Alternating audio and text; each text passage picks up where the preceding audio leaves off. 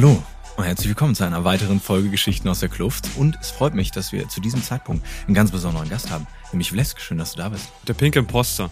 Das ist Folge drei ja. übrigens. Und ähm, ja, wir haben mit dir einen Gast, der nicht nur der pinke Imposter ist, sondern den die Leute vielleicht auch natürlich von deinen Streams kennen, ne? auf Twitch. Du bist das Gesicht von Twitch gefühlt mittlerweile. Ähm, zumindest für mich. Auf der TwitchCon. Ja? Richtig. Ich war selber aber nicht da. Ja, schade. Gut. Wirklich schade gewesen. Aber ich war auch nicht da. Perfekt. Deswegen haben wir jetzt ein bisschen Zeit zu reden. Jawohl. Und wir quatschen heute über League, auch wie es ist, so ein bisschen mehr in die kompetitive Richtung zu gehen. Ähm, auch deine Geschichte mit League, die ist natürlich auch immer besonders interessant. Mhm. Bevor wir aber da so ein bisschen reinsliden, willst du noch ein, zwei Worte über dich selber verlieren, oder?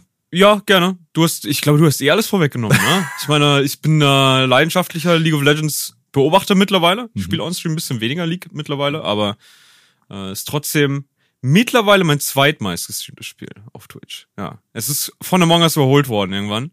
Ähm, aber 2014, 2015 mhm. habe ich extrem intensiv League of Legends gestreamt äh, und war auch nicht komplett schlecht. Überhaupt, ne? Nicht komplett schlecht. Für die meisten von euch wäre ähm, dieses nicht komplett schlecht schon sehr gut. Aber Vlesk hat da sehr viel Ehrgeiz. Ne? Also du warst schon schon sehr weit oben, auch für die damaligen Verhältnisse. Mhm. Ne? Ähm, äh, damals waren ja auch noch weniger Spieler. Ganz wilde Zeit. Aber da können wir auch ein bisschen drüber reden, ähm, wie du zu League gekommen bist. Weil ich glaube, das ist immer ein guter Opener. Einfach wie deine ersten Berührungspunkte mit League waren und wie sich das dann für dich entwickelt hat. ja, ich habe äh, wie kommen Leute zu League? Ganz oft, wenn ich, wenn ich höre, Leute kommen irgendwie zu League, die haben einmal gespielt, mhm. haben dann Pause gemacht und sind dann wieder zurück war und genau waren dann, waren dann hooked, so komplett ja. hooked. Bei mir war es so, dass ich äh, WoW gespielt habe damals und ich war ähm, Tank in einer Hardcore-Raid-Gilde und mein Tank-Kollege ähm, der war Platin Gragas Jungler. Ich wusste gar nicht, was League of Legends ist damals. Ähm, der war sogar Midlane. Midlane Gragas war es damals noch. Ne? Season 2 war das. das ist schon, schon lange, lange her mittlerweile. Lange, lange her. Äh, und der hat mir dann irgendwann erzählt, so, hey, pass mal auf. Gute Kubashi war das. Der hat gesagt, äh, vielleicht ist das Game hier was für dich. Und dann bin ich rein. Ich glaube, das war kurz vorm Vayne Release. So, da kamen dann so Vayne und Talon. Also es ist echt lange her mittlerweile. Lange her. Und äh, Nee, ich habe sogar dann Gragas gespielt und er war nie mehr Midlane und ich habe überhaupt keine Ahnung gehabt, was ich da gerade mache und habe danach erstmal Pause gemacht. Also ich habe nur ein, zwei Games gespielt und dachte mir so, ja, cool. Bin dann wieder zu meinem Main-Game zurück und irgendwie so nach zwei, drei Wochen äh, war so dieses League of Legends Icon noch auf meinem Desktop. Mhm. Ja, ja, klickst mal drauf. Ähm, und dann kam das so ein bisschen ins Rollen und dann habe ich immer mehr und immer mehr gespielt. Ich war dann so Season 2 ähm, habe ich abgeschlossen in Silber, glaube ich. Mhm. Da habe ich dann sehr viel Ari Midlane gespielt. Das war so mein erster Main, war Ari. Ähm, hab auch Vayne nach dem Release ein bisschen ausprobiert, aber war grottenschlecht mit grottenschlecht. Nur gefeedet. Wayne ist aber auch ein krasser Champion, ne? Dafür mhm. muss man schon ein bisschen was können. Ich glaube, bei mir war es ähnlich tatsächlich. League fängt man an zu spielen, ist vielleicht erst ein bisschen überfordert und denkt sich so, ah, ja. vielleicht ist das nicht. Und dann kommt man wieder rein und dann ist es ja. geil. So, ich glaube, das ist bei wirklich, wirklich vielen Leuten so. Auch wenn ich jetzt noch gucke, wie wir so haben, ne, ich kann mir vorstellen, dass es bei denen ähnlich sein wird.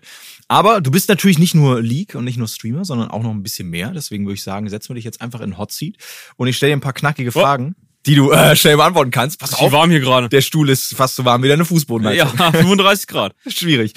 Ähm, es sind kurze Sachen, kurze Fragen. Kannst du mit Ja, Nein oder eine knackige Antwort beantworten. Mhm. Wenn du aber das Gefühl hast, da muss ich ein bisschen länger drüber reden, dann go for it. Ne? Ähm, wir haben schon ein bisschen über deine League-Geschichte geredet und ich weiß so ein bisschen, wie du da hingekommen bist. Aber was ist für dich die beste Erinnerung, die du mit League of Legends hast? Da gibt es zwei, glaube ich. Ich würde mhm. gerne zwei nehmen. Die eine ist, wie du mich so, kennengelernt hast. Über League Dann gibt es drei.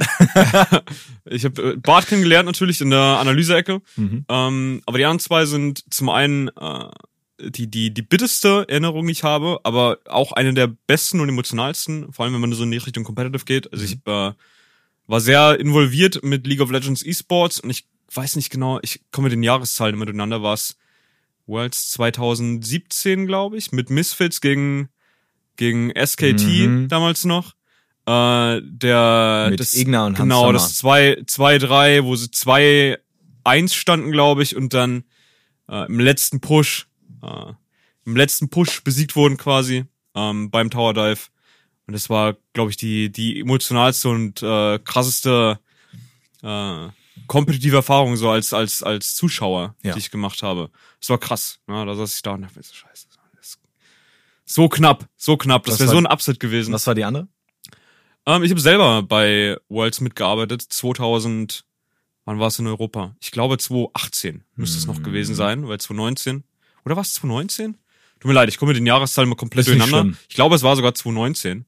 Ähm, in Europa war ich äh, in Berlin mit am Start, im Stadion so und habe ein bisschen mitgearbeitet. Ne? Ich war, ich war Social Media mhm. aktiv für Riot Games, äh, für die LEC primär, aber habe dann auch viel bei Worlds und sowas gemacht. Und das war, das war schon eine sehr geile Erfahrung. Kann ich mir vorstellen. Ja. Und daran mitzuarbeiten und so auch sich kreativ ausleben zu können, ist natürlich immer sehr cool. Was auch cool ist, sind noch mehr Fragen, deswegen gibt's noch ein paar. Jawohl. Wenn du eine Person hättest auf der Welt, mit der du du duo queuen könntest, welche wär's? Neben Bart, natürlich. Danke. Neben Bart. Und seinem Shaco-Support. Macht ja Spaß. Gute Frage. Du kannst hab ich, ich hab überhaupt keine. Daniel Dracos, na, mein Bowler-Kollege. Perfekt. Können wir jederzeit, aber äh, wir spielen nicht oft League miteinander, aber es ist, ist ein guter Kollege. Ja, ist eine gute Wahl. Ich meine, du hättest jeden haben können, aber du kannst, du kannst gerne Dracos nehmen. Ich ja, finde Dracos ein lieber Kerl. Ja. Finde ich super. ich pick liebe Leute, die ich schon kenne und bei denen ich weiß, okay, mit denen spiele ich gerne. Ja. Du bist so good old classic, aber das ja. spricht ja auch für dich. Manche Fragen werden so schwer bleiben, ne? aber mal gucken, wie, wie du die anderen beantwortest. War es für dich schon immer so, dass du in der Öffentlichkeit stehen wolltest, dass du das machen wolltest, was du jetzt machst? Ich glaube, primär wollte ich immer beruflich irgendwas im Gaming-Bereich machen. Mhm. So, Gaming ist so meine Leidenschaft. Ähm, ja, so einen kleinen Drang nach Aufmerksamkeit hat, glaube ich, jeder, so ein bisschen. Mhm. Äh, und der wird durch Streaming und so bei mir auch befriedigt. Deswegen, ja, würde lügen, wenn ich sagen würde, es ist nicht so. Ähm, aber das war nicht der ausschlaggebende Grund dafür, in die Richtung zu gehen. Ich ist verstehe. ein Bonus im Endeffekt, ja. Ja. Wie, wenn du jetzt das Ganze enjoyst, wie sieht für dich aktuell ein perfekter Tag aus? Mein kleines äh, Team an Leuten, mit denen ich so redaktionell alles abstimme, sprich mein perfekter Tag. Normalerweise ich stehe auf, habe Meetings mit den Leuten, vier Stunden, mhm. drei Stunden. Mhm. Ähm, und dann habe ich ein bisschen Pause und kann machen, was ich will, gehe vielleicht was essen oder so und chill ein bisschen, lese ein bisschen, äh, spiele vielleicht eine Runde League of Legends natürlich mit meinem guten Freund Bart. ähm, und dann ab 17, 18 Uhr streame ich. So, das ist mein Alltag und ich muss sagen, ich bin mit meinem Alltag übel zufrieden gerade. Äh, und das sind für mich auch so die perfekten Tage. Ne? Das freut mich. Ja. Das ist wirklich, wirklich gut, wenn du in dem Und Bouldern. Bo ja? Nächstes Jahr wieder. Also Nächstes dieses Jahr. Also Jahr. dieses Jahr wieder. Ja, also, ich fange dieses Jahr wieder an. Ja. Ich warte nur, bis mein Knie wieder in Ordnung ist, weil bei dem Fußballturnier bin ich gegen Schuschu gelaufen leider und mhm. die ist ein Fels in der Brandung. Ich sag's dir, ich bin gegen ich bin zerbrochen. Wie ein Boot an so einem, ja, an einem Fels in der Brandung. Die Titanic. ja. ja. Man hätte auch eine League mit Schuschu war der Eisberg. Können, aber Schuschu war der Eisberg. Was sind deine Main-Rolle in League? Meine Main-Rolle in League, ich habe keine tatsächlich. Ich war Top-Laner, ich war aber Riven One-Trick-Pony. Das war der einzige Grund, warum ich Top-Lane gespielt habe. Ich spiele Top-Lane sonst nichts, außer mhm. Riven eigentlich. Ähm, und Flexer ansonsten. Ich spiele ja aktuell eigentlich nur noch mit mit Leuten so zum Spaß ein bisschen, nicht mehr wirklich aktiv ranked. Ähm, und da flex ich normalerweise komplett rein. Manchmal denke ich mir, geil, jetzt eine Runde Pike Support, macht übel Bock. True. Äh, Lucian Eddie Carry oder äh, Ari in der Mitte oder äh, Xini im Jungle oder Riven Top Lane. Na, ich habe überall so ein paar Champions, die ich mhm. gerne spiele. Aber ich war auch damals schon so. Ich war auch, als ich so Diamond 1 und kurz vor Challenger gespielt habe, ich hab gemained Riven. Mhm äh, Thresh Support mhm. und Maokai Toplane. So, das waren meine drei Picks. Ja, zwei Toplane Champions und, und äh, Thresh Support. Wild. Ja. Na, aber du bist damit, glaube ich, auch ein sehr spezieller Spieler, zumindest von den Leuten, die ich eingeladen habe, weil bei mhm. den meisten weiß ich, die haben klare Main-Rollen.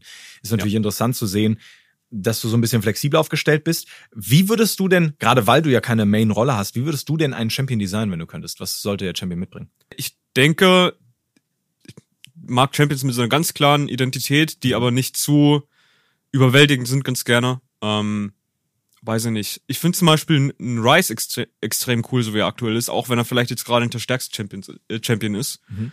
Aber es gibt super viele Champions, so wie Anivia zum Beispiel, die so eine super klare Identität haben. Du weißt genau, wofür die da sind. Als, als Gegner weiß ich, was sie macht. Ich fühle mich nicht irgendwie benachteiligt, ja. weil der Champion super oppressive ist. Ja. Äh, als Spieler habe ich genug Tools, um das zu machen, was der Champion machen soll. Ich mhm. kann aber auch nicht wirklich viel mehr machen. Ähm, ja. Hat jetzt nicht zwölf Dashes, ne? Bin ich mir nicht so Fan von, ne? Aber muss natürlich auch im Spiel sein. Ja? Alles hat irgendwo seine Daseinsberechtigung und ich denke, Riot macht das sehr gut. Ähm, spielt ist 13 Jahre alt mittlerweile, glaube ich, ne? Sprich, äh, ist ein Zeugnis dafür, dass sehr, sehr viel richtig gemacht wurde und die Langlebigkeit vom Spiel über, überzeugt. Was wäre eine Champion-Ability, die du im Real Life haben könntest? Stell dir mal vor, ne, es ist, weiß ich nicht, du hast äh, lange Arbeitswoche und ähm, du gehst ins Bett, du bist super fertig, du wachst morgens auf, hast vergessen, Jalousien runterzuziehen, es ist super hell, du kannst nicht wieder einschlafen. Nocturne Ult.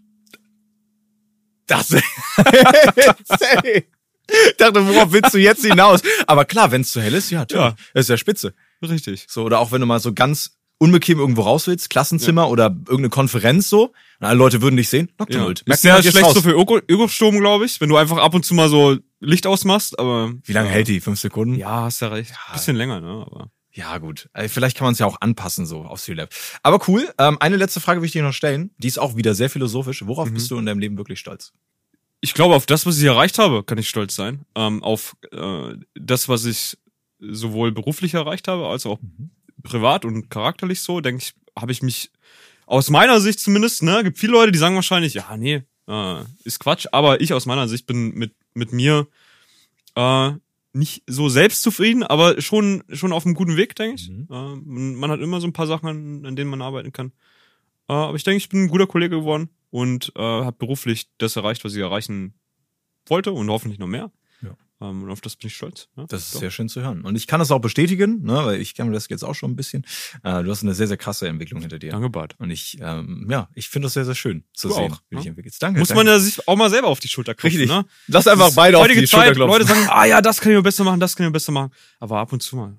Richtig. Kurz durchschnaufen und sagen, Leute, man darf auch mal auf sich selber stolz sein jetzt Richtig.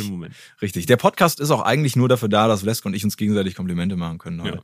Ja. Äh, aber wir, wir reden natürlich trotzdem ein bisschen über League und ich würde sagen, wir können mal anfangen, wie wir beide uns begegnet sind, weil du hast vorhin schon so ein bisschen angeschnitten, bei Summoners In in der Analyse-Ecke. Für die Leute, die es nicht wissen, Summoners In hat früher die LEC übertragen, damals noch LCS, also sehr viel diesen kompetitiven Aspekt von äh, League of Legends übertragen als äh, Livestream auf Twitch. Und da wurdest du als Gast eingeladen und ich war irgendwie Caster oder so zu dem Zeitpunkt. Da mhm. haben wir uns so ein bisschen kennengelernt. Wie war denn so damals die Zeit für dich? Wie, wie war's, bist du denn in diesen E-Sport praktisch reingerutscht? Ich erkläre dir jetzt, wie das war, weil das ist Mach das. falsch, was du gesagt hast. Ja. Ähm, Mach mal. Du warst bei Superjochen dabei und bist dann quasi in so diese Moderationsrolle reingeschlüpft bei Summoners Inn und mhm. ich war Analyseecke. Ich habe damals schon zusammen mit Grabs äh, war ich das erste Mal Analyseecke. Grabs ist ja, ne, kannte man aus seiner G2-Zeit wahrscheinlich so am besten.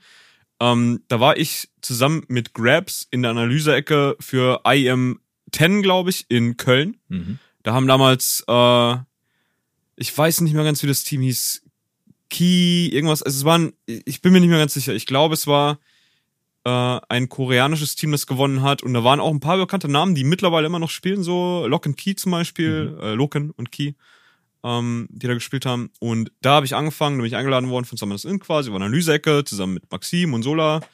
Ähm, und irgendwann haben wir uns dann kennengelernt. Ne? Und die Frage war, wie,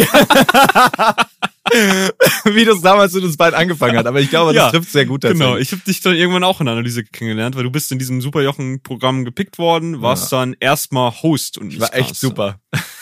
und ein ziemlicher Jochen. ja. Aber ähm, ja, ich, ich glaube, ich glaube, das war, ich äh, danke ja. du auch, ne? Für das erste Mal war echt äh, nice damals. Mhm. Ähm, ich glaube, was all die Leute, auch dich so ein bisschen mit reingebracht hat, ist natürlich diese Liebe für den kompetitiven Bereich in League of Legends. Ja.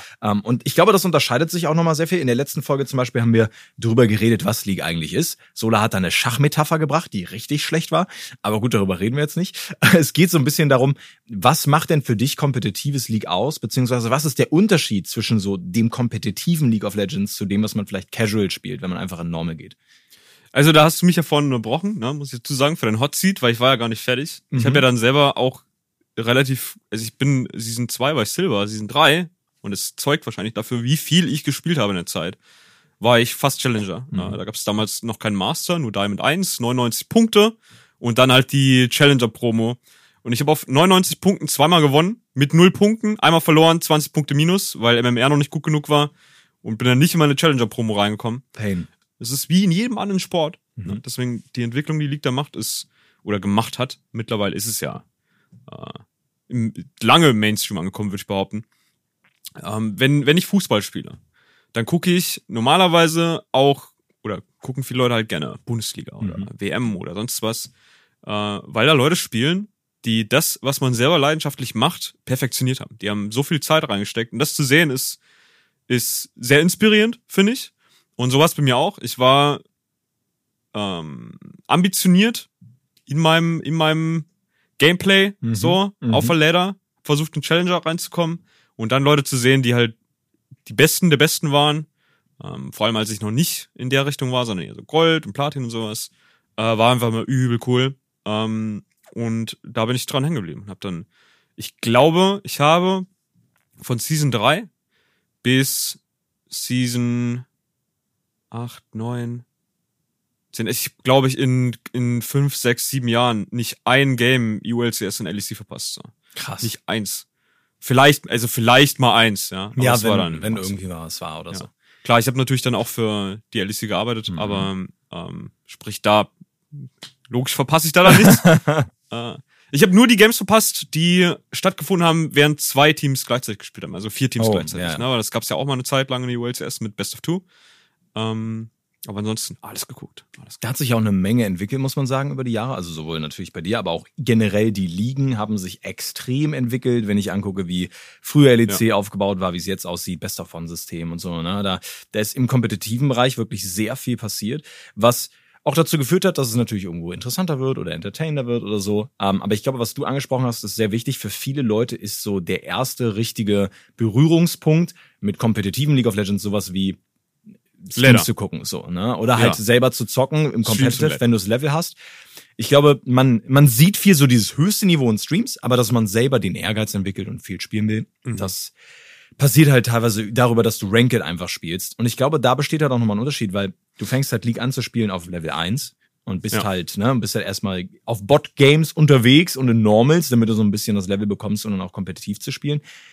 Und dann kommt irgendwann der Punkt, wo du sagen kannst, du gehst ins Ranked. Weißt du noch, wie da der Anfang bei dir war? Wieso die ersten Ranked-Spiele für dich waren? Oder ist es zu lange her? Äh, kann ich mich nicht mehr ganz dran erinnern, aber das, was du gesagt hast, ist ja, ich, ich glaube, den Vorteil, den so Games haben, die man äh, am PC spielt, ja, dass du eingebautes Ladder-System hast, mhm. was du ja oft beim, beim Breitensport so nicht hast. Das stimmt. Da musst du quasi direkt in der Mannschaft spielen und wirst dann vielleicht gewertet, wenn da halt auch äh, Ligaspiele stattfinden. Bei League of Legends zum Beispiel gehst du rein. Der normale Schritt, den jeder geht, ist dann halt mal in Ranked reinzugehen, um zu gucken, wo man eingerankt wird. Mhm. Und dann hast du ja sofort den ersten Berührungspunkt mit Competitive Gaming oder so mit kompetitivem Spielen äh, generell. Ne? Du, du misst dich direkt mit allen Leuten, die so in deinem Elo-Bereich sind, wirst äh, irgendwo eingerankt, kannst dann climben oder steigst halt ab im Endeffekt. Und, und das ist, glaube ich, für jeden so der, der erste Schritt. Wie die ersten Games bei mir waren, boah, ich glaube, das erste Rank-Game, das ich jemals gespielt habe, war irgendwie so Tristana AD Carry mhm. und äh, voll kassiert. Voll kassiert. so, die ersten Rank-Games, ich dachte mir so, ich habe ein paar Normals gespielt, aber nicht viele. Mhm. Ähm, und dachte mir dann so, ja, in Normals war ich eigentlich voll gut. Und dann habe ich Rank gespielt und habe, glaube ich, erstmal schon viel verloren. Ich bin erstmal von Silber, glaube ich, äh, ich glaube Silber 1200 oder so. Es gab damals eine Elo. Mhm, ja. Ich es gibt, mich. gab damals noch nicht. Du hast schon Silber und Gold und so sein können, aber im Endeffekt stand erstmal so, ein so ein Wert. Ja. So ein Wert da. Es gab keine Promotions. Du bist einfach hoch oder runter gegangen. Und ich glaube, bei 1250 oder so mhm. hat man angefangen. Und ich bin erstmal auf 800 runter fett im Bronze rein. Ne? Ich war, ich war Bronze-Bob selbst und äh, habe mich dann erstmal rauskämpfen müssen. Sprich, ersten Erfahrungen mit Ranked waren sehr bitter, mhm. ne? haben einen aber auch motiviert, besser zu werden. Ich glaube, gerade wenn man vom Charakter her halt ehrgeizig ist, und das bist du ja auch irgendwo. Ja. Ich erinnere mich sogar sehr gut an meine ersten Ranked Games. Ich habe ganz viel Bot Games gespielt, dachte dann, ich bin richtig krass und habe das Level erreicht, um ins Ranked zu gehen. Bin ins erste Ranked gegangen und wurde auch weggeklappt. Damals habe ich aber noch mit einem Kumpel von mir Blitzcrank Fizz gespielt, im Bot Game immer. Und dann sind wir mhm. mit Blitzcrank Fizz auf der Bot Lane ins Ranked gegangen. Ja, das klingt nach einer sehr guten Kombo. Auch wilde Zeiten. Sehr durchdacht. Äh, richtig. Es war halt, ne, du hast praktisch den Fisch und die Angel. Weil Blitzcrank kann ja Leute ranziehen. Stimmt, ja. Es ist, äh, hätten wir auch vielleicht Thrash spielen können, hätte noch ein bisschen das Das wäre, ja, aber den gab's noch nicht wahrscheinlich. Ich glaube noch nicht tatsächlich. Aber ähm, was mich damals verwundert hat, und das ist heute natürlich immer noch so, Ranked hebt sich ja so ein klein wenig vom normalen Spiel ab. Du kannst nämlich Champions bannen. Das hast du im normalen Game nicht. Ne? Damals konntest du ja. auch ähm, Champions natürlich immer nur einmal pro Team picken, aber das gegnerische Team kann den gleichen Champion in der Theorie spielen. Das heißt, du kannst so Mirror-Matchups haben, so nennt sich das. Also ja. wenn zwei Spieler den gleichen Charakter spielen ähm, gegeneinander. Im Ranked ist es aber so, dass du auf einmal fünf Charaktere rausnehmen kannst bannen kannst, sodass dein Gegner die nicht mehr spielen kann. Dein Gegner kann das genauso bei dir machen. Das heißt, da kommt dann wirklich auch diese taktische Tiefe zum Tragen, ja. dass man versucht, Teamkombos aufzubauen und so. Wie glaubst du, ist es für einen neuen Spieler da reinzukommen? Und hast du vielleicht auch so Tipps oder so, wenn Leute sagen, okay, ich will competitive spielen, wie man sowas gestalten kann, wie man auch lernen kann, wie das Ganze funktioniert? Ich, ich glaube, für Solo-Queue spezifisch, da bannen die Leute halt einfach die Sachen, die, die entweder mögen. overpowered sind, mhm. äh, die gerade einfach zu stark sind oder die, gegen die sie einfach nicht spielen können. Oder, und das ist sehr praktisch, du kannst halt deine Counterpicks bannen. Ne? Äh, in meinem Fall, ähm, ich, ich banne immer Yumi. Ja. Es tut mir leid, Riot Games. Aber da habt ihr ein Upsi gemacht. Yumi ist nicht, Yumi ist nicht ideal. Sola hat schon gesagt, Yumi sollte man löschen. Also ja, Yumi, sagen, was du willst. Yumi löschen wäre, wäre ich auch großer Fan von. Mhm. Äh, halte ich wenig von. Ansonsten, ja, ich spiele zum Beispiel voll schlecht gegen Evelyn. Ja, ich mag das ganz gerne, warden zu können und dann sehe ich, wenn ein Jungler kommt. Und deswegen bann ich normalerweise im Yumi schon gebannt ist immer Evelyn. So, ich weiß nicht warum, aber Evelyn taugt mir aber nicht. Ich bann nie so meine eigenen Counterpicks, sondern die Champions, mit denen ich quasi Schwierigkeiten habe. Mhm. Ähm, im, im Solo-Play äh, oder in Dukio zum Beispiel, ja, einfach die Sachen rausbannen, die halt gerade wirklich äh, erdrückend sind, mhm. äh, zu stark. Da gibt's, glaube ich, nicht eine super krasse Taktik. Ne? Du siehst dann immer dieselben Champions, die gebannt werden. So meistens ist es auch Yasuo, weil na, da bannt man, da bannt man sowohl den schlechten Yasuo in seinem Team als auch den guten Yasuo im Gegnerteam. Sprich, zwei Fliegen, eine Klappe, zack. Ähm, Five Ja, aber Bann, Pick und Bann ist ja dann nochmal ein komplett anderes Game, wenn man in Competitive reingeht. Das stimmt. Ja, das bringt sehr, sehr viel, sehr, sehr viel Tiefe äh, in das Spiel. Habt ihr ja gesehen, wenn da so ein Coach auf die Bühne läuft, wenn man da mal ins Buch reingucken kann, es kam eins mal vor, dass Kamera aus Versehen auf so einem Buch drauf war. Mhm. Dann stehen einfach, weiß ich nicht, halbe, halbe Bibel steht da, ne? An Pick- und Bannphase. Ähm, und wenn man da mal einen Pro-Player zuhört, der irgendwie Analyseecke sitzt oder so, die haben da auch echt viel darüber zu, zu erzählen. Ne?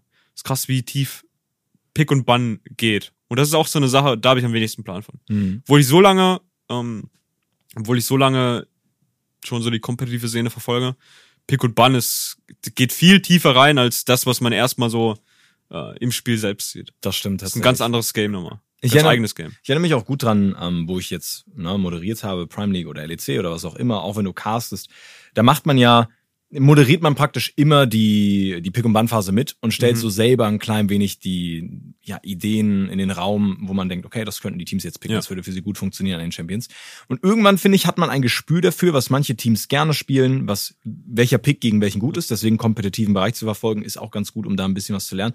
Aber manchmal hauen Teams einfach so Sachen raus, wo du dich fragst, wo kommt das jetzt her? Und da ist so diese, diese Arbeit wird da, glaube ich, einem nochmal bewusst, die Coaches machen müssen, um solche mhm. Dinge vorzubereiten. Weil im kompetitiven Bereich zum Beispiel, und das könnt ihr vielleicht auch ein bisschen an euch selber sehen, nicht jeder Spieler kann jeden Champion spielen. Das heißt, als Coach bei einem Team zu sagen, okay, wie sehen denn die Optionen für unsere Teamkombos aus? Wie können wir uns mit unseren fünf Helden aufstellen, dass wir möglichst stark sind, ist immer schwierig, ist so ein kleiner Balanceakt und hängt ja. immer von den Ressourcen ab, die dir gegeben sind.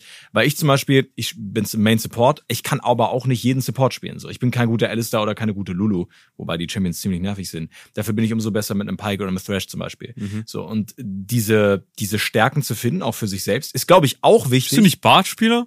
Hey, den, muss ich ja, den muss ich ja nicht nennen. Ja. Aber diese Stärken zu finden ist wichtig, damit man halt besser werden kann, auch im, im Ranked, ne, und mit dem, mit dem eigenen äh, Spiel, weil du hast ja auch angesprochen, du hast halt sehr viel Zeit reingesteckt, ja. um halt besser zu werden. Und ich glaube, das ist super wichtig, um zu lernen, woran bin ich gut, welche Champions machen mir Spaß, wie spielt man Matchups, weil da hat Sola auch drüber gesprochen. League ist ja nie das gleiche Game. Es ist ja jedes Game eigentlich anders. Ja, es ist krass, ne? Also wie viele, ich habe ja so viele einzelne Spiele gespielt und du wahrscheinlich auch. Ja, ja. Und alles immer auf der gleichen Map. Es ist immer eine Map. Es hat sich ja nie verändert. Also hat ja. sich schon ein bisschen verändert. Na gut, wenn man jetzt Screenshots angucken würde von Season 2, so wird man schon denken, ja, wobei, es ist eine andere Map mittlerweile. Ja, ähm, aber Replayability ist klar, weil jedes einzelne Spiel, das du spielst, so von Grund auf, also du hast nie dasselbe Spiel zweimal. Das Ziel ist immer das gleiche was ja. du versuchst in dem Spiel, ist immer das Gleiche, was Solo und ich schon besprochen haben. Die Art und Weise, wie man das schafft, Dasselbe. wie man das machen kann. Richtig. Mhm. Ähm, die ist immer anders, je nachdem, welche Champions man spielt. Das macht nochmal einen großen Unterschied. Und ich glaube, ähm, was so eine der Herausforderungen ist, also die hat ja sehr viele Aspekte, aber was man lernen muss, ist, wie man seine eigenen Charaktere, die man gerne spielt, weil davon hat jeder irgendwas, du meinst ja von sowas wie Riven oder so zum Beispiel, ne? mhm. ne? ähm, wie man die gegen alle anderen Champions spielt. Also die Matchups zu lernen, ja, ist ja ein wichtiger ja. Faktor vom Competitive. Ist das eine Sache, die einfach nebenbei passiert oder hast du dich damit immer versucht auseinanderzusetzen? Ich habe, äh, also es hilft schon. Also zum einen, zum, da muss man, glaube ich, aus verschiedenen Richtungen rangehen. Zum Gerne. einen hilft es, wenn man alle Champions mal gespielt hat, mhm. wenn man weiß, was der gegnerische Champion machen kann. Ich habe super gerne mit meinen Arbeitskollegen und so immer Aram gespielt und generell immer Aram gespielt. Ich finde Aram ist absolut geiler Spielmodus. Ja, same. Aram ist so, Leute hassen Aram, oder sie lieben Aram und ich weiß nicht warum. Ich finde Aram übel cool, weil ja. du in einem Aram die ganze Zeit so eine Art Teamfight hast. So, ne? Und ähm, betrachtet man das Spiel halt nochmal ganz anders, finde ich. Äh, und, und ist es ist halt fast-paced, ne? Sprich, du musst halt nicht 20 Minuten warten, dann gibt's vielleicht den ersten Teamfight. Mhm. Du ballerst dir die ganze Zeit die Rübe zu. Und da lernt man, finde ich, schon auch ein bisschen was. Und du lernst halt kurz mal neue Champions kennen. So. Und das ist, glaube ich, wenn du, bei mir war es halt relativ easy, weil ich halt nur einen Champion gespielt habe, mhm. Riven. Äh, wenn du, wenn du einen Champion lernst, ist natürlich einfach erstmal mhm. eine Handvoll Champions zu lernen. Und was ich immer super wichtig äh, finde oder fand, ich hatte Schwierigkeiten mit Tryndamere zum Beispiel. Mhm. Das ist eigentlich, es war, damals gab es für Riven so ein paar Matchups, die kamen relativ häufig vor und es waren brutale Skill-Matchups quasi. Manchmal war Riven ein bisschen favored, aber oft war es halt so, Tryndamere zum Beispiel war, wenn der dich Level 2, 3 mal gecrittet hat, Problem. Mhm. Ja. Aber man konnte quasi so Level, Level 4, 5 war Riven mal richtig gut, Level 1, 2, Level 3 ging. Aber solange du keine Punkte im Q hattest, hat das einfach ein bisschen zu wenig Schaden gemacht. Ich glaube, Riven war immer so Level 4, war so Level 4, Level 5 war so Riven Peak und dann halt 8, 9, mhm. wenn Q gemaxt wird. Ähm, und zu lernen, an welchen Stellen ich Tryndamere All-In kann und wie ich das Matchup quasi snowballen kann, weil gegen Tryndamere musst du vor Level 6, glaube ich, so einen kleinen Lead aufbauen und musst die Wave bestimmt kontrollieren, damit er nicht an jeden Minion rankommt ja. und Fury stacken kann, ne? weil Tryndamere hat, eine, hat so eine Bar, wenn die auf 100 ist, crittet er halt ein bisschen öfter mhm. und uh, selber dann ein paar Games Tryndamere zu spielen, hat mir sehr geholfen und danach habe ich deutlich mehr Tryndamere Matchups als Riven gewonnen. Uh, selber war bei Irelia zum Beispiel. Irelia war auch mal ein ziemlich hartes Skill-Matchup. Damals mhm. mit der alten Irelia, ne, die dann so Sachen geschossen hat nach vorne, die so ein Point-of-Clicks dann hatte und sowas. Ähm, ja, ich glaube, vor allem bei so Skill-Matchups war es für mich immer mega hilfreich, zum einen Streams zu gucken von Leuten, die genau das Matchup gespielt haben. Gab auch äh, YouTube natürlich immer irgendwie Matchup-Videos und sowas. Äh, sprich, oft ist es, glaube ich, ganz gut, sich hinzusetzen und Leuten zuzuhören, die halt mehr Ahnung haben als man selber. Da lernt man schneller und effektiver. Deswegen sind wir da. Plus. Damit ihr uns zuhören könnt. Richtig. Plus sich so ein bisschen reinversetzen können. Sprich, wenn ihr Probleme mit irgendeinem Matchup habt, dann spielt einfach mal die andere Seite. Ja. Dann lernt man direkt, oh, das hier fällt mir viel schwieriger, wenn er das macht. Mhm. Und dann gehe ich wieder auf mein Champion zurück und weiß, okay, wenn ich das mache, kriegt er Schwierigkeiten. Ja. Ja. Und das empfindet man immer gar nicht so, wenn man nur eine Seite spielt, finde ich. Deswegen in League ist es mega wichtig, jeden Champion zu kennen und das ähm, lernt man halt am besten, wenn man die Champions auch mal gespielt hat. Ja, und wenn man insgesamt viel spielt, weil ich glaube, das ist ja, auch so ein wichtiger ja, Faktor. Klar zwei Sachen sind wirklich gut. Einmal viel spielen und einmal dieses bewusste Spielen, also dass man anfängt, Sachen zu hinterfragen. Weil im Endeffekt, Aram ist eine gute Sache, um so Mechaniken zu lernen, um viel zu kämpfen. Zu, ne? Einfach, du meinst, man gibt sich die ganze Zeit ins Gesicht. So, Aram ist da halt, oder Aram ja. ist halt richtig gut, um, um einfach diese Kämpfe zu lernen, auch Teamfights zu lernen. Wenn man im 5 gegen 5 auf der normalen Kluft der Beschwörer spielt, dann ist es natürlich so, dass man eher so auf Feinheiten achten kann. Wann rotiert man, wann spielt man um Drachen, wann farmt man richtig, also wann tötet man die Vasallen, um Geld zu kriegen. So, wie, wie sehen diese kleinen Scharmützel aus? Und da lernt man dann auch so die direkten Gegenüberstellungen, die direkten äh, Duelle und Matchups. Das ist dann nochmal sehr spezifisch, da kann man sich auch über Streams etc. Mhm. informieren. Mhm. Ähm, es ist aber auch so, dass es da wirklich sehr auf Feinheiten ankommt. Ich finde, ähm, gerade was so die, die Spreu vom Weizen trennt, wenn man so möchte, sind so wirklich die, die kleinen Do's and Don'ts, was man, was man tun äh, kann in der Lane, in einem Matchup, mhm. was man nicht kann. Das zu wissen, genau. natürlich über Erfahrung. Aber ich möchte auch gerne ein paar Sachen wissen, die in die Richtung gehen von dir. Und da kommen wir direkt mit einer wunderbaren Überleitung. Wow. Zu, ähm, ja, lassen Sie das und machen Sie das. Ich weiß, es ist äh, fast so, als Lassen wäre das Job gewesen. Das. Genau, das ist ein kleines Format, wo ich dir einfach ein paar Szenarien gebe oder ähm, Leute oder was auch immer. Du sagst, was diese Leute mehr machen sollen oder lassen sollen zum Beispiel. Ist eigentlich ziemlich simpel. Ne? Und ich würde sagen, wir starten ganz entspannt rein mit League-Spieler und Spielerinnen. Was sollten die lassen und was sollten die mehr machen? Ich denke, ähm, das, was die meisten Leute auf niedrigeren Elo-Bereichen, inklusive mir mittlerweile, weil ich mhm. nicht mehr so oft spiele, äh, was sie machen sollten, ist äh, einfach ein bisschen mehr farmen und auf Level achten. Ich denke, die meisten Spieler, vor allem, ich, ich glaube, die meisten Spiele bis in Diamond rein tatsächlich, ja. kann man easy carryen und gewinnen, indem man einfach sauberer farmt mhm. und weniger fightet. Weniger random fightet die ganze Zeit. Weil irgendwann kommst du an einen Punkt, wo du, ähm, ja, du stehst vielleicht 0-0-0 oder 1-0-0 oder 0-1-0 oder was auch immer, ne? Aber auf einmal bist du irgendwie 50 CS vorne und zwei Level, ja. zwei, ein Level ist auch übel viel Gold wert übrigens ähm, und läufst dann halt über alles drüber. Ne? Das hat jeder bestimmt schon mal gehabt. Man hat irgendeinen Top-Laner, der hat die ganze Zeit nur gefarmt im Gegnerteam. Der ist auf einmal 60 CS vorne, weil der andere dauernd im Roam war. Klar hat er die Map so ein bisschen beeinflusst. Ähm, und dann kommt er irgendwann dazu, ist auf einmal drei Level über einem, hat keinen einzigen Kill, äh, 60 CS mehr und rollt über jeden im Teamfight drüber.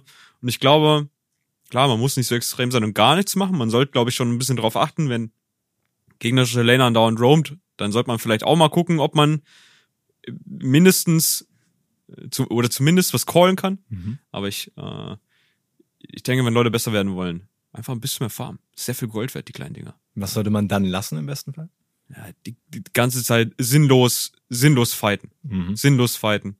So wie du mich anguckst, habe ich das Gefühl, du sprichst mich direkt an. Aber ich neige dazu auch manchmal. Auch, ne? ja. Ja, ja, es ist, ich verstehe das. Es ist aber auch wirklich tatsächlich ein sehr, sehr guter Tipp. Wie sieht's bei dir generell aus? Du bist natürlich Streamer. Wie sieht's mit deinem Chat aus? Was sollten die mehr machen? Was sollten die lassen? Mit meinem Chat? Mit deinem Chat. Was sollten die für mehr... Die, für die Leute, die jetzt zuhören aus Flask Chat. Was sollten die mehr machen und was sollten die lassen? Mein Chat. Also mein Chat sollte immer, ähm, bevor ich den Stream anmache, schon im Chat sein, ja, versammelt Mhm. und äh, da schon mal ein bisschen Stimmung machen. Nee, Quatsch. Was sollen die mehr machen, was sollen die lassen? Äh, mein Chat ist hervorragend.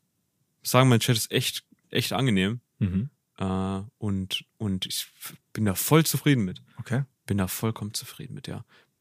Öfter mal irgendwie so einfach, ne, was ein Twitch-Chat ausmacht, so ein paar Emote-Spam Mhm. und einfach so zu einem, zu einem Blob werden im Chat. Mhm. Ich finde das mal voll cool. Ich mag das bei Stream-Chats am meisten, wenn die so ein Eigenleben entwickeln und Ja. manchmal einfach so, du nur äh, Emote-Spams und sowas. Das finde ich, finde ich sehr entspannt. Das ist wirklich sehr cool. Das ist auch eine Sache, die Twitch natürlich ausmacht. Ne? Auch wenn man so E-Sport-Broadcasts oder so verfolgt, wie die Leute reagieren, das ist dann halt Mhm. immer sehr cool zu sehen.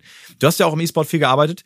Wie sieht's da aus? Was sollten E-Sportler deiner Meinung nach mehr machen oder vielleicht lassen? Wir hatten nämlich auch schon so ein bisschen ähm, die, die Gedankengänge, auch wo ich mit Solas angeschnitten habe.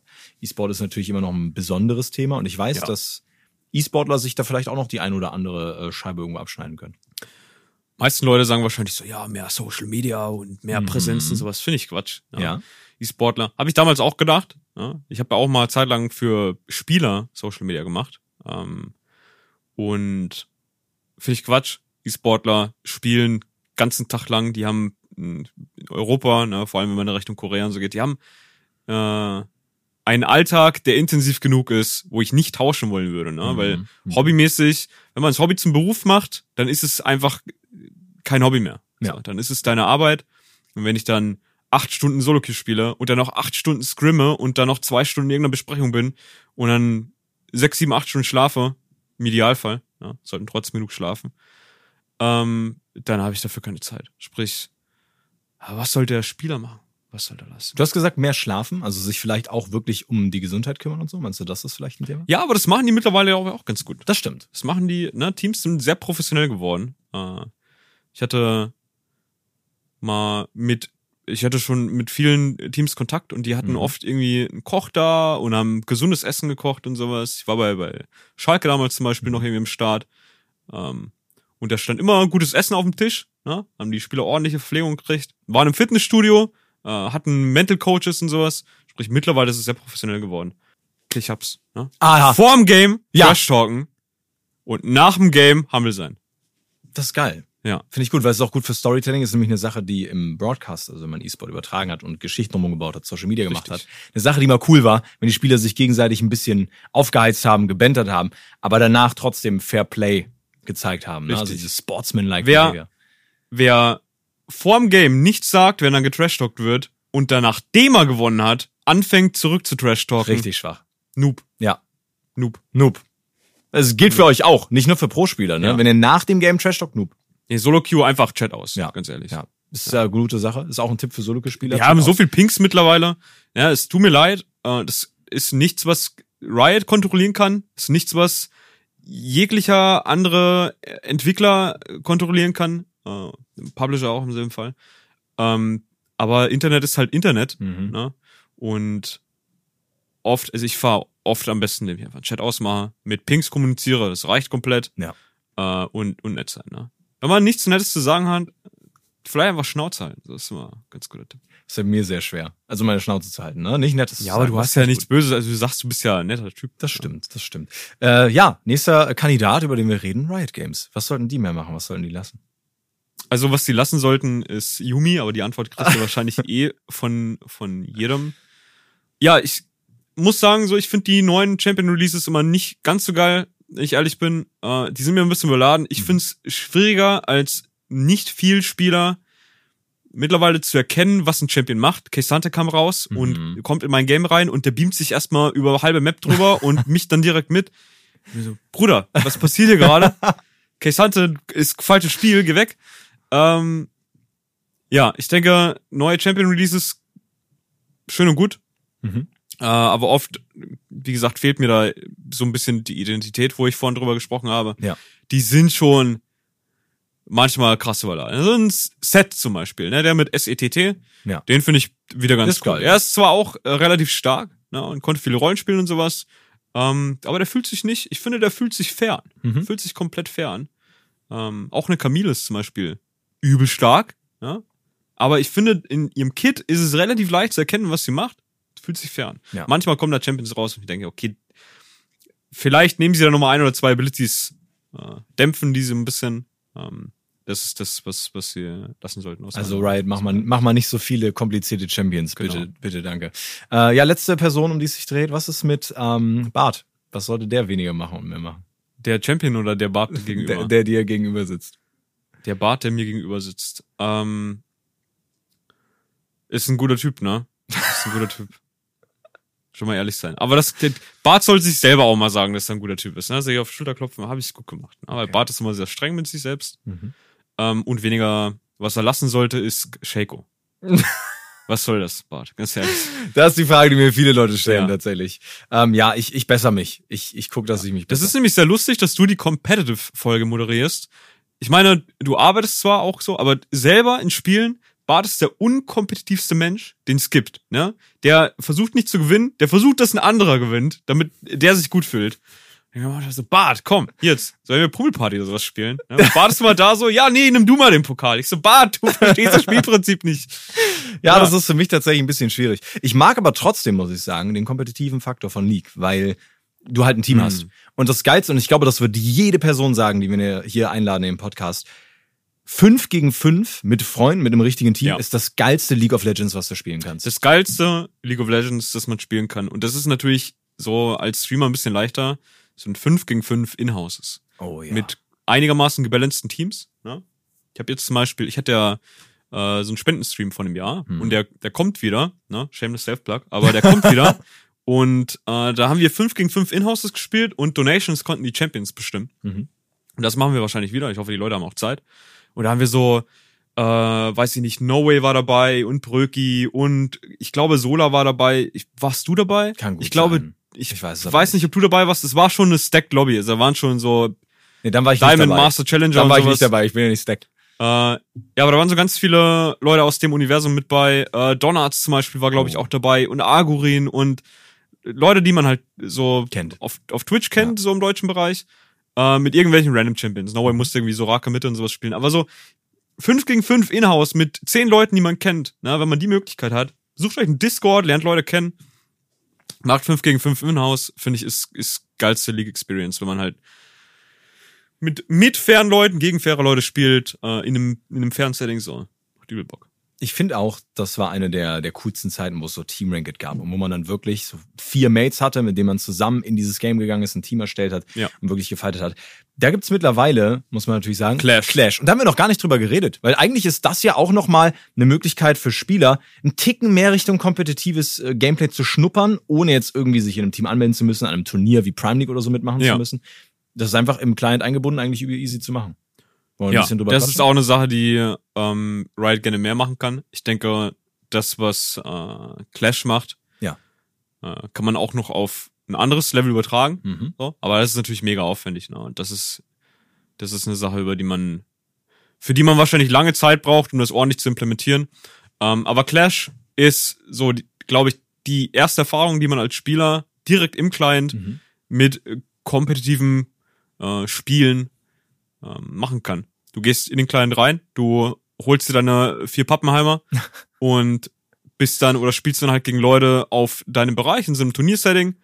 Äh, und es macht, es gibt einem ein ganz anderes Gefühl, finde ich. Ja, jeden, Du bist direkt so ein bisschen angespannt vom Game. Okay, wir haben nur eine Chance, jetzt geht's rein, so ranked, ja klar. Da geht's auch um was, um Elo. Ähm, aber ich spiele ein Game und verliere und denke mir dann, ja, ich kann ein zweites spielen. Dann komme ich halt wieder zurück, ne? Bei Clash so. Die Stakes. Ne? Stakes sind ganz, ganz andere. Und äh, also nicht das Fleisch, ne, sondern nicht das, nicht das Fleisch, genau. Die Konsequenzen eines einer Niederlage sind vorhanden. Das stimmt. Sprich, man ist so ein bisschen angespannter, aber das macht's auch aus. So ein bisschen Adrenalin, wenn man noch nicht super viel Erfahrung mit mit der Art von Competition hat. Ähm, und dass das mittlerweile im Client verfügbar ist und mittlerweile auch funktioniert. Ne? Clash war anfangs mal ein bisschen schwierig leider. Damals wurde einer der Buchstaben durch den anderen ersetzt, meme-mäßig. Ne? Schwierig. Blash. Blash, genau. Sehr geiler Modus. Was aber auch cool ist, ähm, es hat noch mal mehr Aspekte von diesem höchsten League of Legends, von der E-Sport-Perspektive, nämlich du siehst, gegen welches Team du antrittst. Also erstmal musst du ein Team gründen mit einem Namen, was cool ist, und einem Teamlogo, was auch cool ist. Und Borscht. Dann, Borscht. dann, dann weißt du, gegen wen du spielst und kannst scouten. Also du kannst gucken, welche ja. Charaktere dein Gegner oft spielt und die halt eben in der Bannphase rausnehmen. Das heißt, und auf kannst einmal ist Bannphase wichtig. Richtig. Wow. Es ist, und das fühlt sich so krass an, wenn du dann da sitzt und so siehst, oh, okay, die meistgespielten Champions von meinem Gegner sind jetzt meinetwegen Thrash, Bart und Blitzcrank.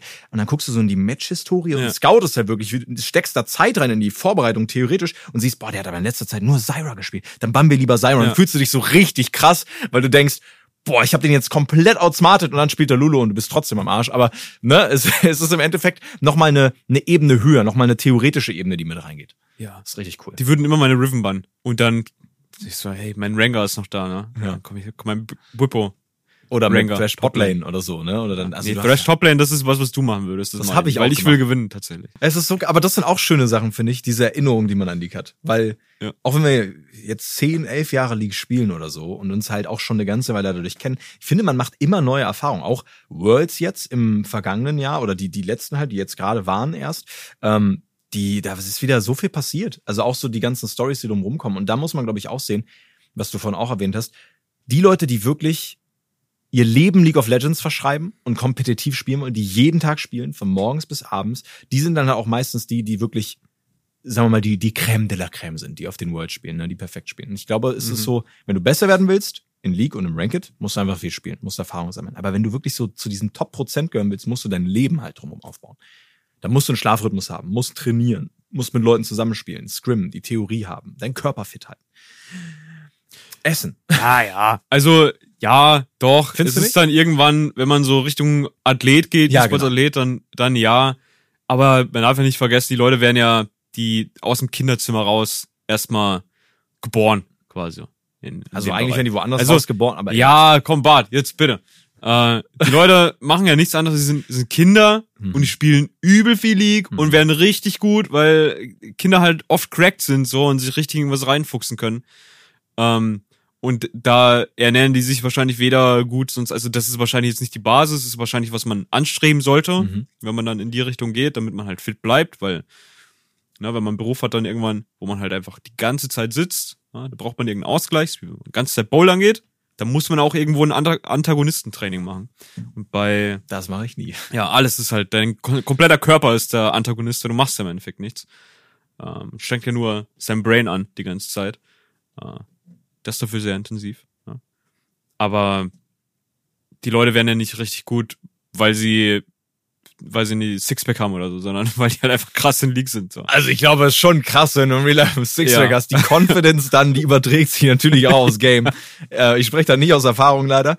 Aber ich glaube, wir können trotzdem vielleicht ein, zwei Tipps einfach noch in den Raum werfen, die man Leuten so mitgeben kann, um so ein bisschen zu improven, weil du hast vorhin ja zum Beispiel schon gesagt, man sollte eher auf Farm achten, ne, versuchen Gold mitzunehmen, auch sicherer zu spielen. Ich glaube, da gibt's viele Dinge, die einem nicht so bewusst sind, wenn man anfängt zum Beispiel.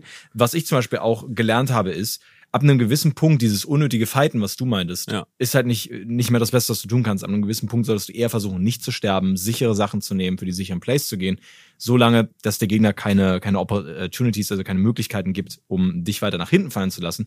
Und dann musst du natürlich irgendwo so einen Breaking Point finden, also so einen Punkt finden, an dem du versuchst, das Game rumzudrehen und den richtigen Fight zu finden, aber nur kämpfen zum Beispiel, so gerne man das macht, weil das Game ist echt geil, was Fighten angeht, ähm, ist halt zum Beispiel auch keine gute Option. Und ich glaube auch sowas wie, zu lernen, wie man richtig farmt, ist auch eine wichtige Sache. So wie man Waste zum Beispiel kontrolliert oder so. Ist ja auch nochmal ein kompetitiver Faktor, den wir, glaube ich, sehr ja, wenig ja. erwähnt haben. Aber das lernen Leute nicht bis Challenge. Also Diamond, in Diamond kann auch niemand eine Wave kontrollieren, so. Sprich. Ja? Aber es ist ja praktisch, wenn man es kann. Mhm. Und es ist, denke ich, sehr wichtig. Weißt du so ein bisschen, also wollen wir das einmal ein bisschen ausführen, wie das funktioniert? Mit ja, so ich glaube, die, die Basics damals waren immer so, wann freest eine Wave, wie freest man eine Wave, wie macht man Slow Push und so. Das hängt quasi alles damit zusammen, ähm, welche Melee oder Caster Minions man killt, logischerweise. Mhm. Ken Wave verhält sich nochmal anders, aber so die, das Verhältnis äh, von Medium Caster Minion. Ich weiß es mittlerweile auch nicht mehr so, was die Faustregeln waren. Äh, Reckless zum Beispiel ist, ist ein, ein, ein Experte, was ja. Wave Management angeht. Der hat immer seinen Farmvorteil dadurch geholt, dass er Waves gut kontrolliert hat und dann erstmal äh, geroamt ist. Äh, da hat das Team auch übel drum rumgespielt, soweit ich mich dran erinnern kann. Äh, aber es war halt zum Beispiel immer so, man killt, man killt, wenn man die drei Caster Creeps killt, ne, mhm. ne, die den meisten Schaden machen und die drei Milliminien stehen lässt, die am meisten aushalten, was dann halt passiert ist, dass die Wave von einem selbst nicht mehr gekillt wird, weil der mhm. Damage auf der anderen Seite fehlt, aber noch stehen bleibt, weil sie Milis erstmal killen müssen. Das hat dann, da gibt dann genug Zeit, dass die nächste Wave ranrückt und dann hast du im Endeffekt halt ein zwölf Minions gegen äh, neun Minions mhm. ähm, Prinzip so und dann äh, pushen die immer langsamer, langsamer an den Tower ran. Und wenn du dann so einen Slow Push vorm Tower hast und dein Jungler kommt, mhm. ne, wenn man das kommuniziert, du bereitest quasi als Laner einen Slow Push vor, Jungler kommt, du divest den gegnerischen Toplaner weg, dann steht er in seiner Base und 18 Minions laufen in seinen Tower rein. Da verliert er zum einen einen Haufen Plates, Haufen Erfahrung, mhm. einen Haufen Gold durch die Minions. Er ist getötet worden. Äh, und das sind, ja, das sind so Sachen, die dann schon so ein bisschen tiefer reingehen. Ne? Normalerweise ist, also man, es ist sehr praktisch, wenn man sowas früh weiß. Mhm.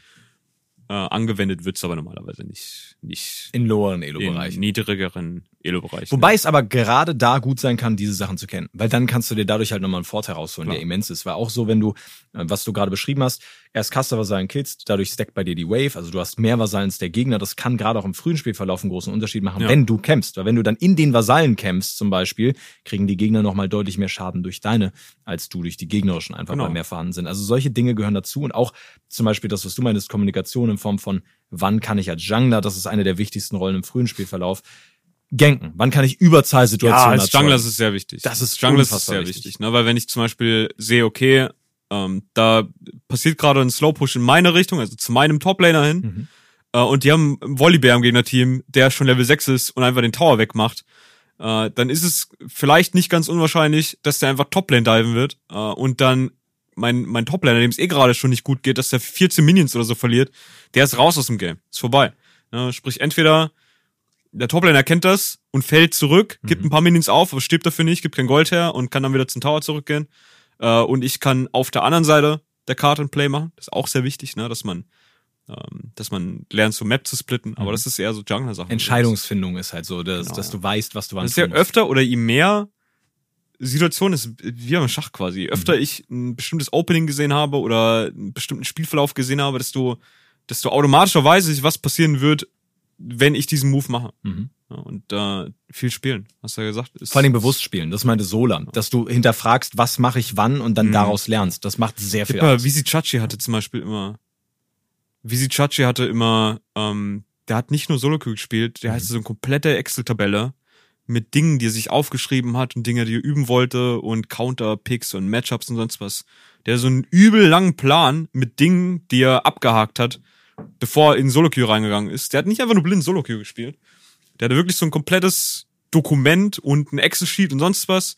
Ähm, und war, glaube ich, der erste Spieler, den ich gesehen habe, der so äh, strategisch äh, an das Ganze rangegangen ist. Ähm, und vielleicht ist es auch gar nicht schlecht, sich vor Gedanken zu machen, okay, ähm, was habe ich gut gemacht, was habe ich schlecht gemacht, was will ich besser machen, mhm. wo kann ich besser werden und äh, ja, nach dem Spiel sich auch mal fragen, okay, was habe ich gelernt? Ne? Nicht einfach sagen, okay, jetzt cue ich ins nächste rein, was habe ich in diesem Spiel falsch gemacht, was verhindert hat, dass ich carryen konnte und wie kann ich das im nächsten Game besser machen vielleicht auch mal ein Replay gucken. Das ist super wichtig. Ne? Das machen nämlich auch Profis, das machen aber auch Leute wie Sola, die definitiv keine Profis sind.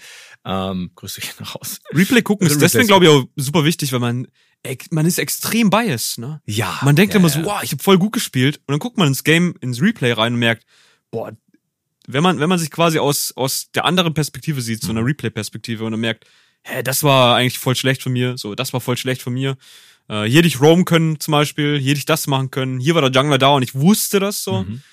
Ähm, ja, wenn man, wenn man lernen will, äh, gibt es genug Möglichkeiten. Replays, Streamer gucken. Ich glaube auch, Ressourcennutzung ist super wichtig, weil zwei Sachen, die in League super relevant sind, sind Zeit und Gold. Also was machst du damit? Wann bist ja. du wo? Wie kriegst du dein Gold zusammen, um die Items zu kriegen? Aber natürlich auch, wenn man spezifischer auf die Lane geht, wie nutzt du dort deine Ressourcen? Wie nutzt du dein Leben, dein Mana zum Beispiel? Ne? Es gibt halt Champions, die zum Beispiel gar kein Mana nutzen, die ihre Fähigkeiten einfach spammen können, die dann irgendwie auf, sagen wir mal, häufige Scharmützel ähm, oder häufige Schlagabtausche oder so zu, zu zwingen, ist dann manchmal ein bisschen schwierig, weil die eher mit dem, mit dem Mana oder äh, mit ja, sie haben kein Mana, aber mit den Fähigkeiten besser haushalten können. Welche, auch wenn du auf die Midlane guckst, ne, gerade am Anfang verlässt du ja sehr schnell dein Mana, wenn du versuchst, die Wave zu clearen, wenn du die Minions nimmst, das Gold nimmst, etc. Das heißt, da auch wieder viel zu spielen. Viel zu spielen ist der beste Tipp, den man geben kann. Weil gibt auch, gibt auch lustige wissen, Hotkeys, wenn man auf die Lane läuft, ne, wenn man mal bei Faker zugeguckt hat. Mhm. Im Stream macht er es sogar weniger, damit die Leute besser zugucken können. Man kann äh, auf Hotkeys legen, ich glaube normalerweise ist Steuerung 1, 2, 3, 4 oder so, ich ja. bin nicht ganz sicher. Ähm, kann man die Kamera direkt auf einem Mitspieler platzieren. Mhm. Das geht immer von Toplane bis Support runter. Also wenn ich Toplaner bin und Steuerung 1 drücke, ich weiß nicht, ob Steuerung 1 ist, ich glaube, zur Not müsste es umstellen. Ja. Ich hab's, also bei mir ist es auf Steuerung 1, 2, 3, 4. Mhm. Äh, wenn ich Steuerung 1 drücke, dann geht die Kamera auf meinen Jungler. Steuerung 2 auf meinen Midlaner. Steuerung 3 auf meinen Eddie Carry. Steuerung 4 auf meinen Support. Wenn ich Midlane spiele, ist Steuerung 1 natürlich Toplane, 2 Jungler und sowas. Es geht immer die normale. Reihenfolge durch. Ja. Äh, und dann kann man sehr schnell nachgucken, wie es auf den anderen Lanes läuft. Ähm, und das zu wissen, ist oft sehr wichtig, weil ich dann weiß, okay, was kann der Gegner-Jungler gerade machen? Was kann mein Jungler mhm. gerade machen? Äh, was macht er gerade, wenn ich auf Steuerung 2 gehe? Ja? Und äh, das in Momenten zu machen, wo ich Zeit habe, anstatt auf dem zweiten Bildschirm irgendwie Netflix zu gucken, ist oft, glaube ich, ganz praktisch. Aber schon geil auf Und sehr wichtig. Bildschirm Netflix zu gucken. Ja, Arcane, ne? Gute Serie. Wirklich sehr cool. Ähm, ja, aber das ist auch so. Ne? Es gibt sehr viel Idle Time und die kann man in League of Legends sehr gut benutzen und, äh, und Infos sammeln. Mhm. Ähm, wenn ihr bei Faker zuguckt, ne, man hat bei Worlds, haben, haben die so ein Video gemacht mhm. aus der Tribüne raus ähm, und auf seinem Bildschirm drauf geguckt, du hast nichts gesehen. Der hat nur durchgespammt die ganze Zeit, weil er natürlich so automatisch laned mittlerweile, ja. dass der nichts anderes macht, als seine, seine Midlanes, äh, seine, nicht Midlanes, aber seine Teamkameraden anzugucken. Und es gibt ihm wahrscheinlich so viel Info, dass er besser einschätzen kann, wo gerade Jungler ist. So. Informationen Wer, ob halt der Support gerade ja, roamen kann, ob er auf der Lane ist. Ne? Minimap gucken auch ganz wichtig. Ja. Habe ich riesen fett gestellt auf meinem Bildschirm. Wirklich? Wenn ich den Jungler sehe. Ja.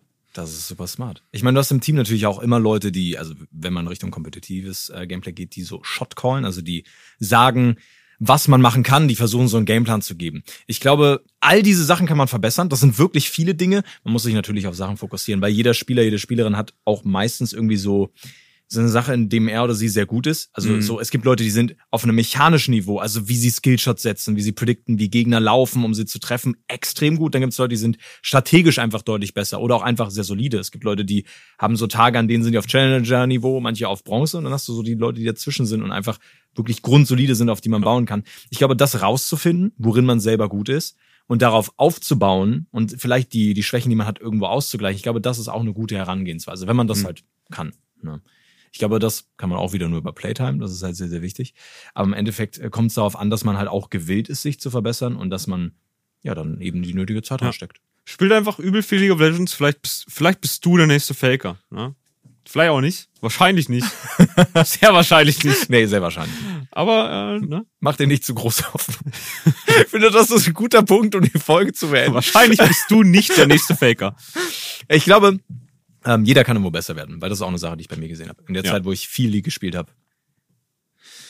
Viel besser geworden. Skyrocketed. Ähm, insofern. Ja, also man kann ja auch mal sagen, wenn Leute wie Sola und Kutscher ähm, hoch in der Lehrer sein können Oder? und spielen können, dann kann das jeder andere dann auch. Dann kann das wirklich ja. jeder. Wann spielen wir mal wieder? Ähm, ja, bei dem, bei dem Spendenstream vielleicht gleich da, okay. ja. Finde ich gut. Ja, machen wir so. Dann, äh, Chris, ne, oder Vlesk, danke, dass du hier warst. Freue mich immer mit dir Niklas, danke, dass du äh, mich hier eingeladen hast im Setting. Ne? Ja, danke für die Komplimente und alles. Ähm, vielen Dank. Wir hören uns bestimmt nochmal wieder, vielleicht auch nochmal in einer kommenden Folge. Vielleicht sieht der Blesk auch im Stream. Ja. Willst du noch, noch mal ein Shameless Plug reinhauen wie vorhin, oder? Nö. Gut, dann beenden wir hiermit die Folge. Vielen Dank, dass ihr zugehört habt. Äh, kauft, äh, kauft Miaukai. Bester Skin. Okay, das ist ja, das nehmen wir nochmal mit. Äh, vielen Dank, dass ihr zugehört habt. Ähm, das war's für heute mit äh, Geschichten aus der Kluft. Nächste Folge reden wir ein bisschen mehr über E-Sport und auch das, was hinterm Broadcast passiert, äh, zusammen mit Jenny. Das wird auch sehr, sehr cool. Ich hoffe, da seid ihr auch wieder dabei. Für heute war's das. Haut rein. Bis dahin. Euer Bart. Ciao, ciao.